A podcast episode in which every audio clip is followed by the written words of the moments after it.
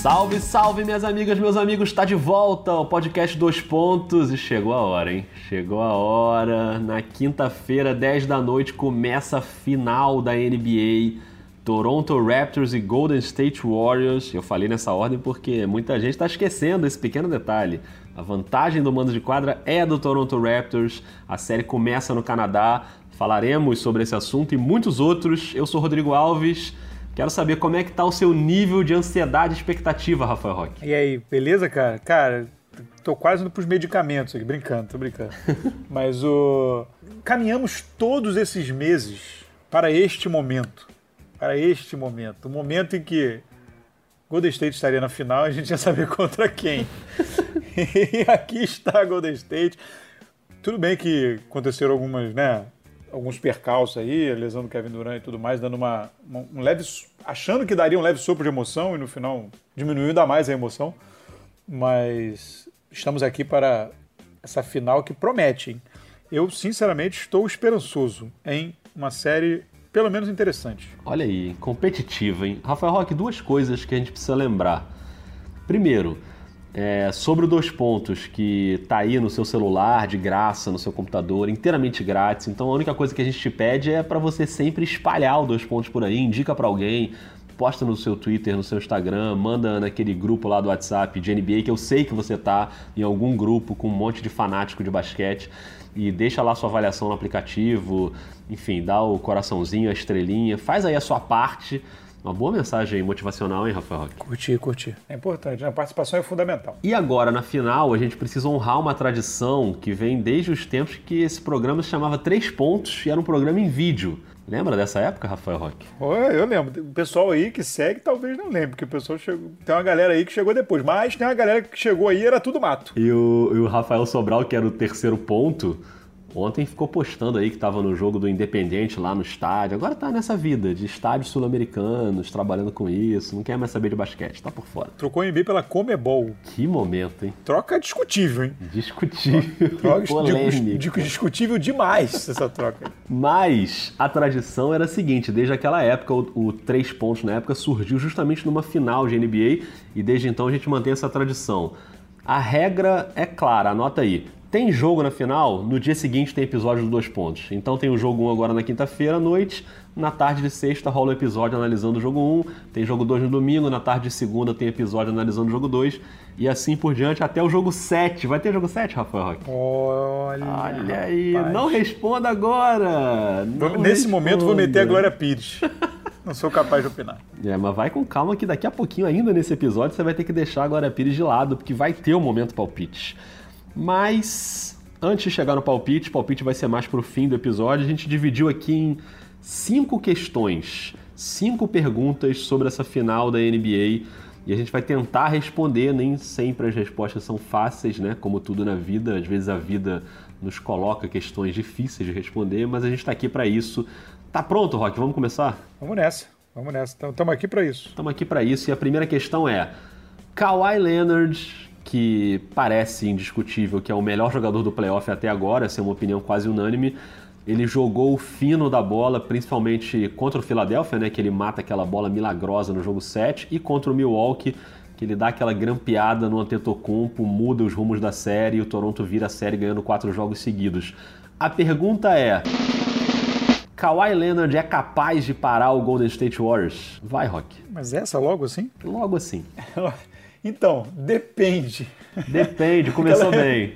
Começou Não, bem. É, Toronto é um time, talvez seja o time na NBA com mais condições, com mais, com mais ferramentas para parar o Golden State sem Duran. Não fala em ferramenta, não, que vai começar uma obra aí na sua, no seu prédio. Não, vai né? não. Cara, vai tranquilo. Vem tranquilo que não. Sem o Duran, é o time que mais tem condição e mais tem as ferramentas. O Duran, ele muda um pouco a dinâmica, ou bastante a dinâmica do time e, consequentemente, a dinâmica de como se marcar esse time. O Golden State trabalha como? O Golden State trabalha punindo, punindo quando você vem tentar jogar. Você vai jogar contra ele, você na teoria você tem, você tem uma coceira de tirar o pivô, né? Para tentar ter um time é, mais ágil para marcar. Só que isso é o que o Golden State quer. Que você venha mais baixo, digamos assim, para que você, para que ele possa te punir com os jogadores grandes que ele tem, com os jogadores grandes e habilidosos. O Golden State não é um time muito alto, mas é um time que tem muitos jogadores capazes de mexer com a bola. O, o Toronto, e aí já entrando numa outra, numa, lá na frente, eu já tô, tô ansioso. É, é. Vai com calma. É. Por exemplo, se você vai usar o Margasol, é difícil você usar o Margasol contra o Golden State. Invariavelmente ele vai cair numa troca com o Curry. E aí você tem uma, por mais que ele tenha ele, ele caminha um pouco pelo perímetro ali às vezes e tal, até mais no ataque, mas assim, é difícil. Você tem o, o Kawhi, com o Kawhi e o Siakam, e alguns, em algum estágio o Ibaka e o, e o Green, você tem jogadores rápidos e que são e não são exatamente baixinhos. E, mas eles conseguem ter a mobilidade para acompanhar essa troca no, naqueles jogadores de perímetro ali do, do, do, Golden State. Em teoria, você tem as ferramentas, umas ferramentas boas para marcar o Golden State sem o Duran. O problema é que quando você tem o Duran, se você ficar com um time muito baixo, acontece, por exemplo, o que acontecia, aconteceu muito com o Houston, que às vezes caiu o Eric Gordon com o Duran e o Duran arremessava por cima. Com o Toronto, você tem esse núcleo de jogadores é, rápidos e relativamente altos para tentar diminuir o impacto dessas trocas e dessa movimentação, dessa movimentação é, ofensiva de Golden State. Agora, o Golden State é, é, muito habilidoso e muito inteligente no que faz, assim, e ajusta muito rápido. Então, assim, é um pouco mais de, de, de capacidade, mas eu não sei até quanto tempo isso, isso quanto tempo o State vai demorar para achar uma solução para isso, se isso for eficiente. E aí que, e aí que mora o perigo. Eu colocaria, eu colocaria o Kawhi talvez no green, por mais que seja, você vai pensar, o Kawhi vamos ter que marcar o Curry, mas assim, o Kawhi vai ficar correndo atrás do Curry a quadra inteira, você vai matar o, o Kawhi. Talvez seja melhor ele ficar no green, aquela, aquele pick and roll maroto, maldito do, do Curry com o Damon Green, aquele pick and roll ali na, no, na, no, no, cotovelo do, do garrafão que eles fazem, aquela, aquela maldição. E o Kawhi tem envergadura para tentar ocupar uma, um espaço grande e tentar um, botar um olho no gato e um olho no peixe. Ele pode ficar com, com, com Draymond Green e, e, e a gente teria, sei lá, o Laurie, no, no Curry. Cara, é difícil, é, é, bem complicado. Mas eu acho que, eu, acho que o, uma melhor solução seria essa: assim, seria botar o Kawhi no, no Draymond Green no primeiro momento, o Danny Green no Clay Thompson e o Laurie no Curry. Assim, eu acho que seria, sem o Durant seria mais ou menos o que eu usaria, tentando, tentando diminuir esse, essa efetividade desse pick and roll do, do Durant, do, do, do Curry do Draymond Green e torcer pro Godalo não matar a bola. Ainda tem isso. Eu acho que o Kawhi é capaz de fazer uma grande série, como ele vem fazendo, no ataque e na defesa. Contra o Milwaukee, isso ficou bem claro. Ele pegou um, um possível MVP da temporada, que é o Antetokounmpo, e conseguiu tirar o cara da série em determinados momentos, né? tirou o conforto dele totalmente. O Kawhi fechava muito bem as infiltrações, fechava as linhas de passe, e não deixava o ritmo dele cair no ataque, porque depois ele ia pro ataque e resolvia também. Mesmo no momento em que ele machuca a perna, machuca o joelho, e ele tem um jogo que é o jogo que ele pontua um pouco menos, mas ele continua muito bem na defesa e tal. A questão é, o Milwaukee é o Antetokounmpo e mais um monte de bons jogadores, né? Você é, você tem ali jogadores, sei lá, o Middleton, por exemplo, que é um jogador com caixa de All-Star, ele fez uma série muito irregular. Então o Milwaukee era o Antetokounmpo e mais uma galerinha. O Golden State, ele tem três All-Stars no time titular, sem contar o Durant machucado. É muita gente para você se preocupar, né? Você tem o Curry, você tem o Clay Thompson, você tem o Green e ainda a possibilidade da volta do DeMarcus Cousins e do Kevin Durant um pouco mais para frente. Então, eu acho que só o Kawhi é muito difícil parar essa equipe do Golden State. Como qualquer time da NBA, eu acho que tem uma missão muito difícil pela frente. Apesar de eu achar que o Kawhi é capaz de ser o melhor jogador dessa série, a gente já vai falar um pouco mais sobre isso, sobre quem vai ser o melhor jogador da série, mas talvez, por mais incrível que ele seja, não seja o suficiente para segurar esse time do Golden State, principalmente na defesa. Apesar de eu também achar que o Toronto tem armas suficientes para tentar fazer uma série competitiva mas essa história do Golden State ainda ter um, um elenco de All-Stars, mesmo sem o Kevin Durant, eu acho que isso é que pega. O que nos leva à segunda pergunta desse episódio, que é... Kevin Durant, ele viajou com o time para Toronto, mas está oficialmente fora do jogo 1, não deve jogar a segunda partida. Não se sabe ainda se ele vai poder jogar a série. Há uma esperança do Golden State que ele possa jogar a série em algum ponto. Mas a pergunta é: para derrotar o Toronto e ser campeão, o Golden State precisa do Kevin Durant? Acho que eu vou responder essa antes, Rock. Vai. Pra gente ir alternando aqui a, a ordem das respostas. Cara, eu acho que o Golden State é um time capaz de ser campeão. sem o Kevin Durant, assim como foi capaz, por exemplo, de varrer o Portland, né, sem o Kevin Durant.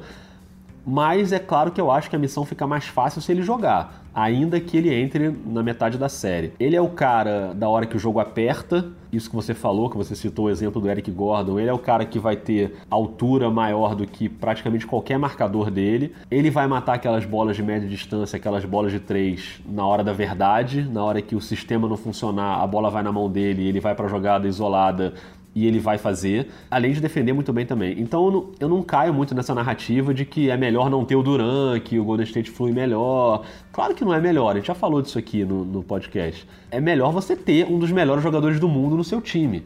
Né? E já ficou comprovado isso que o Golden State já foi campeão e o Kevin Durant foi duas vezes MVP de final. Então eu não caio muito nessa história de que é melhor jogar sem o Kevin Durant.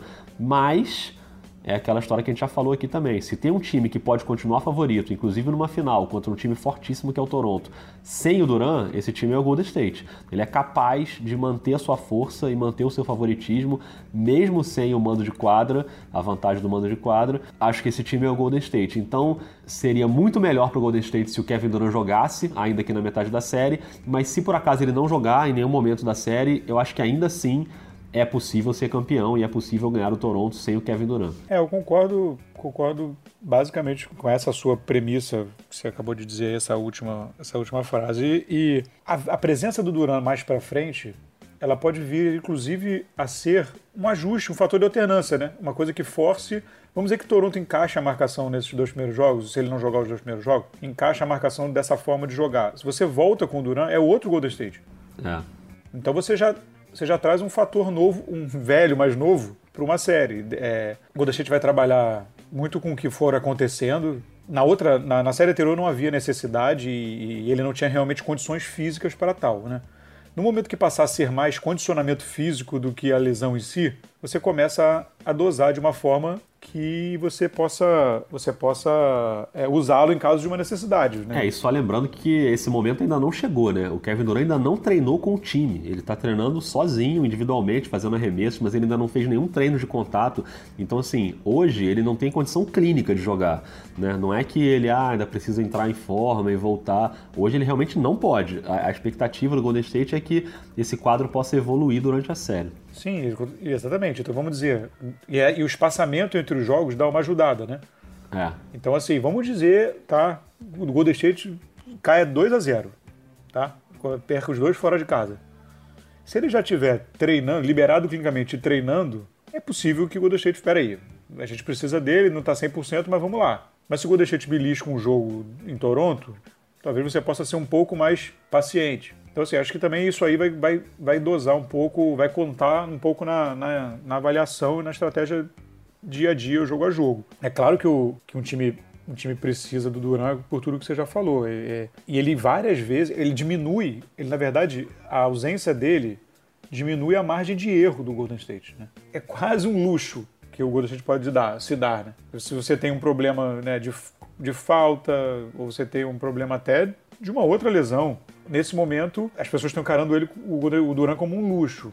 E até, até rolando esse papo absurdo que ele seria dispensável, né? O que, o que, enfim, o que eu acho que é um absurdo completo. Enfim, eu acho que eu acho que ele vai acabar voltando, cara, em algum momento aí. E pode ser esse, esse fator de até de mudança, de mudança no, no, no estilo de jogo, assim, no, de, se, dependendo de como caminha a série, vir para dar um fato novo, dar uma mudada, uma chacoalhada tática na série. É, esse luxo fica muito claro quando a gente faz a comparação com outro time, né? O Toronto, por exemplo. O Golden State perde o, o, o Duran e continua sendo um grande time e a gente continua achando que ele é favorito para ganhar. Se o Toronto perde o Kawhi para essa série, é obviamente uma varrida com quatro jogos fáceis para Golden State, né? Num, né? Claro, falando aqui numa suposição da situação normal, mas o peso do, do Kawhi para o Toronto é infinitamente maior do que o do, o do Duran para o Golden State. E o Toronto, claro, tem outros bons jogadores, mas é muito difícil perder o seu principal astro. Então isso nos leva à terceira questão, que é o elenco de apoio do Toronto. O banco do Toronto foi muito importante contra o Milwaukee, principalmente o Norman Powell, o Van Vliet, o Ibaka, que são os caras que entram ali na rotação. E a pergunta agora é... Foi você que inventou essa pergunta, Rock. Então você que vai ter que responder esse troço aí. pergunta é: contra Golden State, o Nick Nurse deve envolver mais o banco ou deve usar os titulares ao máximo? Só penso pergunta fácil, né? Uma coisa impressionante. então, esse talvez seja, pra, talvez seja o grande jump of the catch. Que isso? No, do, da série, assim, o, o, como isso vai ser, como isso vai ser administrado. O Golden State tem um banco limit, né, mais limitado. Agora, contra a Portland, deu até uma melhorada, mas é uma questão para Golden State, né? É, os jogadores tentando ali, o Looney foi bem, mas aí Erebico, Cook, até o Bogut, enfim, McKinney, você vai tentando... Não, o Golden State tem um banco que é ruim, os caras são ruins, é, não são bons é. jogadores, né? Pois Se você é. for ver no papel, não é um banco bom, é um, é um bando de jogador mais ou menos, assim. Só que o, o, o, sistema funciona tão bem que às vezes os caras entram e se destacam. Você bota o McKinney de titular, ele dá uma resolvida, você bota o, o Looney para jogar mais tempo e ele consegue fazer um trabalho sujo que é muito bom. Aí o Livingston mata uma bolinha. Quer dizer, tudo funciona né, no Golden State. Pois é. E esse, nesse uso de banco, por exemplo, tem uma. Tem um. Peguei um dado bem, bem curioso, assim, isso pode obviamente mudar, né? principalmente analisando esses dados que os, as comissões técnicas devem estar analisando a, a exaustão. Mas, por exemplo, o Van Vliet foi um cara que cresceu muito, né? Principalmente depois que o filho nasceu, uma coisa sensacional. Exatamente. O filho nasceu, ele disparou, uma coisa maravilhosa. Então, de, se ele mantiver essa produção, acho que para responder sua pergunta de forma direta primeiro, depois aumentando a explicação, assim, eu acho que vai ter que ser meio no teste. Se os jogadores mantiverem a pegada que vieram da última série, colaborando bem, contribuindo, dá para dá usar. Contra a Golden State, não dá para você ter longos períodos de uma fase muito ruim em quadra. Se você tiver um período médio de, de, de, de uma, de, um, de alguma escalação que seja muito ruim, a diferença vai para 15 pontos. 20 pontos. É uma punição imediata, né? Pois é, não dá para não dá para não dá para negociar muito com esse com essas formações que envolvem reservas. Uma formação que deu muito certo, que dá muito certo e que para Golden State dá muito errado, coincidentemente é meio ali no segundo quarto, que fica muito o Van Vliet com o Van Vliet com titulares. Né? O Van Vliet com alguns titulares, mais ele sozinho. Essa é uma formação que funciona muito bem para Toronto. E que é a hora que o Golden State usa aquela formação que só fica o Clay Thompson na quadra, praticamente. Isso. E os reservas todos. Fica o Clay Thompson, e aí vem Livingston, não sei o quê, com o Jordan Bell, enfim, aí vem tudo. Essa é a pior formação do Golden State. Foi onde o Golden State se enrolou contra Portland, é, e aí o Portland abriu aquelas vantagens, e aí depois o Golden State veio no terceiro quarto e, e atropelou para recuperar. Se a gente juntar esses dois fatores no mesmo tempo, talvez Toronto consiga construir vantagens que depois fique mais difícil para o Golden State, Golden State tirar. Mas será que o Golden State vai se arriscar? Sabendo que essa é uma formação que dá, faz sucesso e, e vai bem para Toronto. Pois é. Então, assim, e, e todas essas coisas, assim, eu acho que o Nick Nurse vai tentar usar um pouco os reservas, vendo se eles respondem. Principalmente por causa do desgaste, né? O Golden State está vindo aí de muito mais dias de descanso. A série de, de Toronto foi muito mais desgastante. Ao mesmo tempo, eu acho que ele vai tentar, mas eu acho que a gente vai acabar caindo para rotações bem pequenas. É. De sete jogadores. É, no máximo oito. É, eu também acho. Tem sido assim, né? Ele tem usado oito jogadores né, ao longo de todo o playoff. A questão é o tempo que ele vai colocar para esses reservas em quadra. E acho que isso vai depender de uma série de fatores, assim. A história do rendimento do Van Vliet, que vinha muito mal e depois ele mata uma bola de três no fim do jogo 3 contra o Milwaukee e a partir dali ele ganha confiança e aí tem a história da, do nascimento do filho, que aliás um dos melhores comentários que eu vi na hashtag lá do Sport TV foi Danny Green, por favor, faça um filho agora, porque você precisa melhorar também, que o Danny Green realmente no ataque foi muito mal na série. Mas eu acho que o, que o Nick Nurse vai tentar envolver, é, mas é natural que, claro, quanto mais o playoff aperta, mais você confia nos seus titulares, só que isso também depende de dois fatores. Um, a condição física, principalmente o Kawhi, que teve essa lesão no joelho, mas enfim, parece que está tudo bem com ele.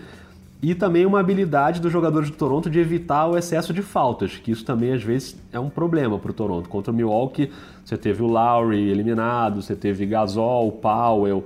Então a questão das faltas também às vezes pode pesar, assim como pode pesar do lado do Golden State também. Eu acho que vai ser um termômetro nessa primeira mexida, aquela mexida ali no fim do primeiro quarto, como ele sempre faz. Se os reservas criaram um impacto imediato, vai ser um sinal de que ele pode dar mais tempo naquela partida. Isso vai variar de jogo para jogo. E quando ele sentir que, que a bola do Van Vliet não está caindo, que o Ibaka não está sendo uma presença firme no garrafão. O Ibaka eu acho até um, um nome mais sólido, assim. Dificilmente o Ibaka entra e vai muito mal, né? Ele é um cara que ajuda bem na defesa, que co consegue pontuar no ataque. O Norman Powell vem numa fase muito boa também. Então, pelo rendimento recente do banco do Toronto, eu acho que ele vai acabar usando esses caras. Mas não sei, acho que isso vai depender muito da resposta no início do jogo. Acho que isso que vai dar o tom, naquele primeiro quarto já vai dar o tom se o Nick Nurse vai forçar os reservas ou não. É, esse, essa questão, Ivan Vliet e Danny Green, por exemplo, é, é, é, uma, é muito importante. Nesse, e até nesse caso você está falando, porque, por exemplo, a formação titular do Toronto ela é muito boa para marcar o Golden State. O, o, a questão é, a, a, produção ofensiva do Danny Green está constrangedora. É dá para você manter um cara desse na quadra que vai defender.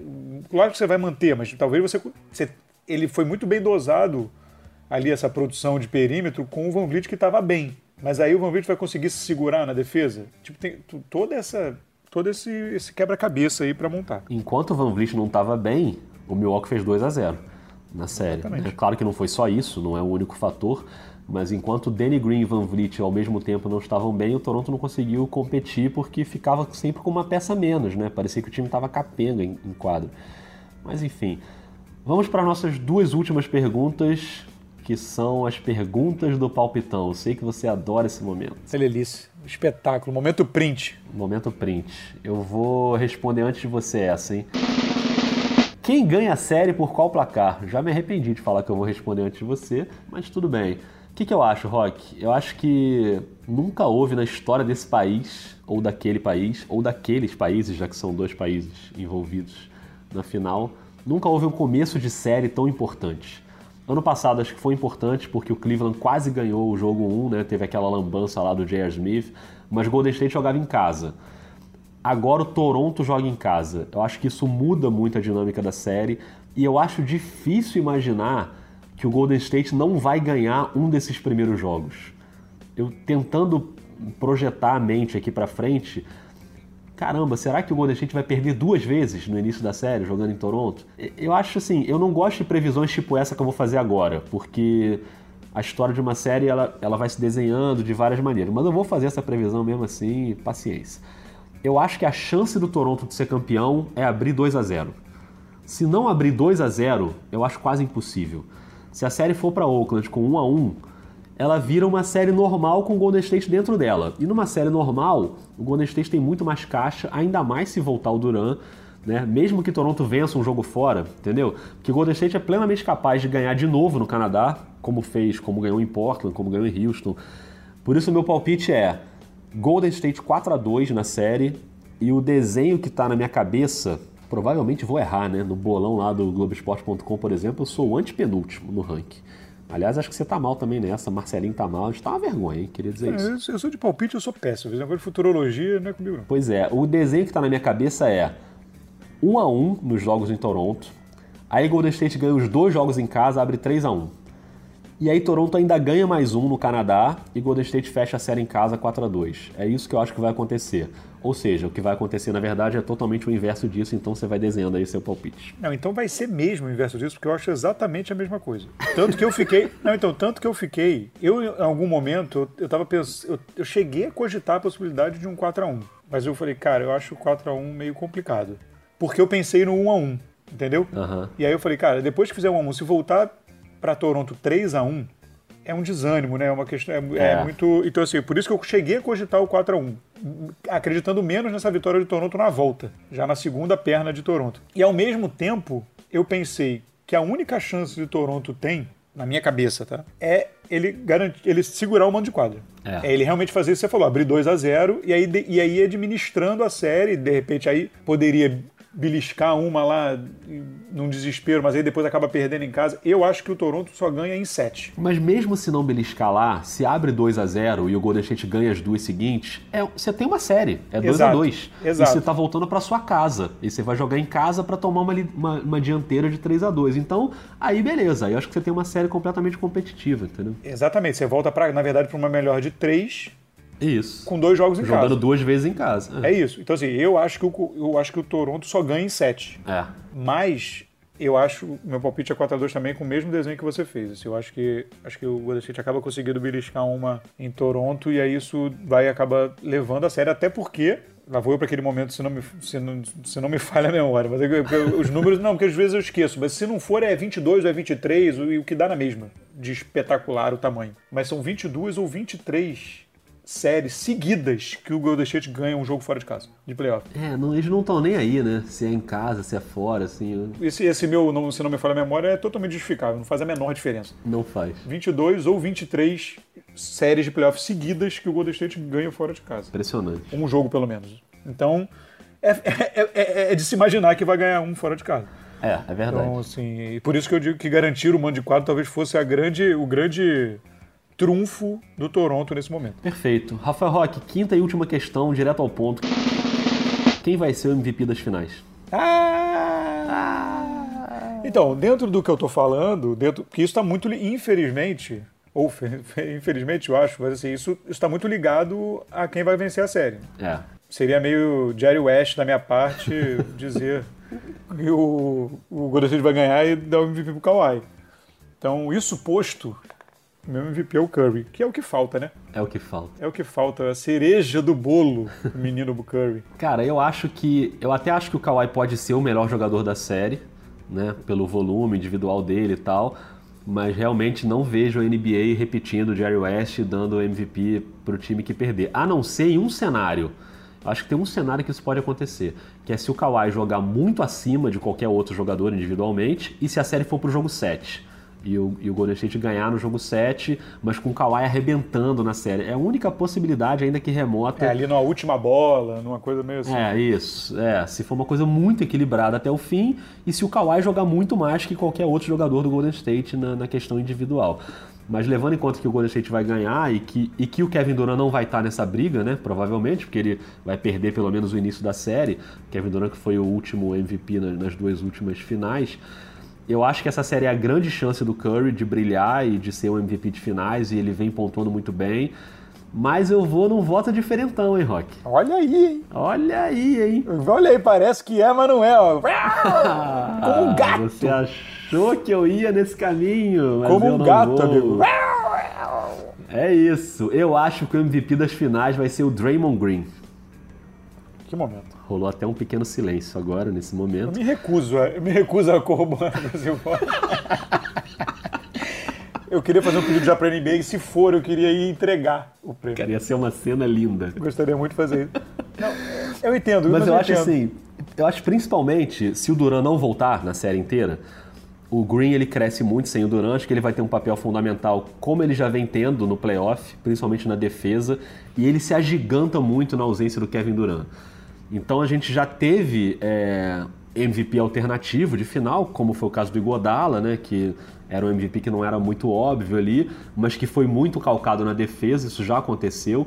Eu não acho que é o mais provável que a gente tenha um desfecho assim com o Draymond Green. É mais um- uma previsão meio, meio, né? ah, Lacradora. Talvez isso possa, é, é um, um pouquinho, meio diferentona, mas, mas eu realmente acredito que isso pode acontecer, que ele, eu até acredito que assim, que ele pode ser o melhor jogador da série e, e podem dar pro Curry mesmo assim, entendeu?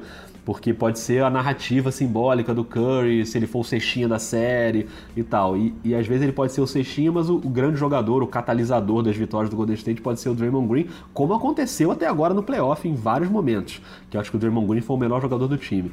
Então, o playoff dele é fora de série e eu acho que, que ele pode sim arrancar esse, esse troféuzinho aí de MVP. Gostou do meu palpite, Rock? Foi em sua homenagem. Gostei. Não, gostei, gostei. Eu acho que ele é o melhor jogador de Golden State, assim, É, você tem explosões do Curry, explosões do, do Clay Thompson, né? Fundamentais, vitais até aqui.